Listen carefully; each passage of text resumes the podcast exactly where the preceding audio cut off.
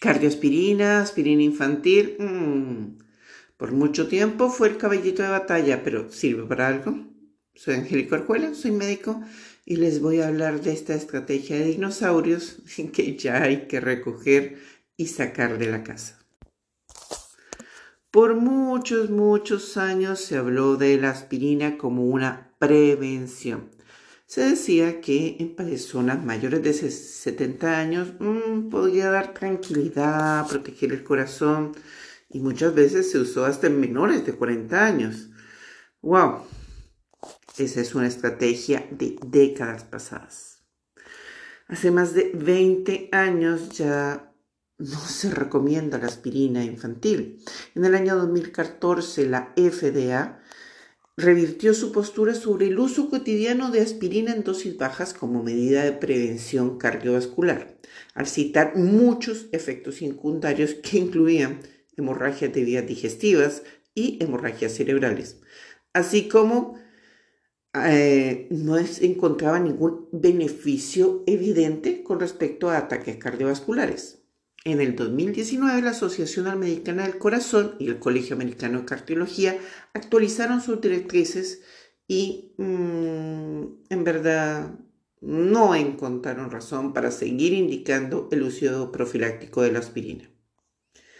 Así que no hay pruebas suficientes para evaluar la relación de riesgo-beneficio del uso cotidiano de la aspirina como medida de prevención. En verdad, no sirve para nada.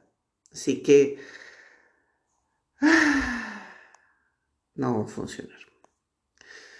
¿Cómo determinar si el uso de la aspirina es seguro en pacientes con enfermedades cardíacas?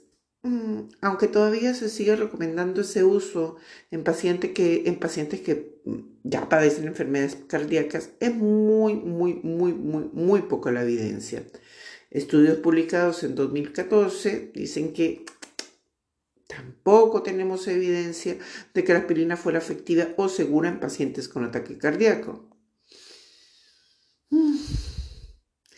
Y así siguen y siguen y siguen y siguen pasando los estudios. En 2019, en 2009 tampoco se encontró estudios de prevención acerca de que fuera eficiente el uso de la aspirina.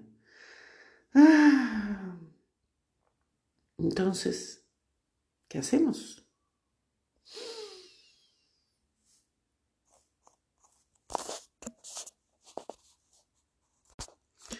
El uso continuo de la aspirina puede bajar los niveles de ferritina. Y al bajar los, eh, los niveles de ferritina, wow, podríamos estar en un estado de inflamación, de envejecimiento prematuro, hay que tener en cuenta que la ferritina es importante para todos los procesos de reparación.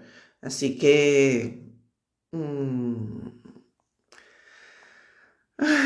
no va a ser muy, muy, muy buena opción tener bajos los niveles de ferritina, de ferritina eh, sérica, porque si bien la principal causa de pérdida de ferritina, que es esa sustancia que da dentro de los glóbulos rojos, es el ciclo menstrual, también el uso de la aspirina puede generar microhemorragias gastrointestinales que favorezcan la pérdida de esta importante sustancia en el cuerpo.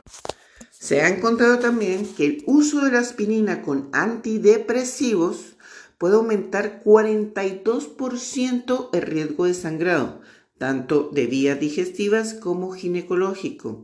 Así que el uso cotidiano de la aspirina, además de dañar el tracto gastrointestinal, también se ha relacionado con un mayor deterioro macular, es decir, del ojo, cataratas, tinnitus, ruidos del oído y pérdida auditiva en la población masculina. Entonces, ¿vale la pena usar aspirina?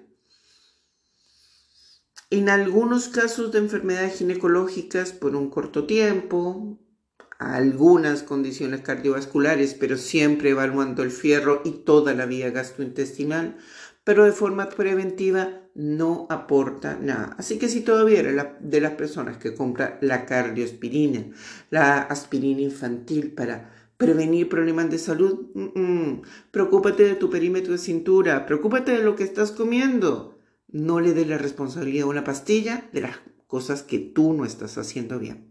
Soy Angélica Orjuela, soy médico y saquemos el mito de la aspirina. No es una panacea.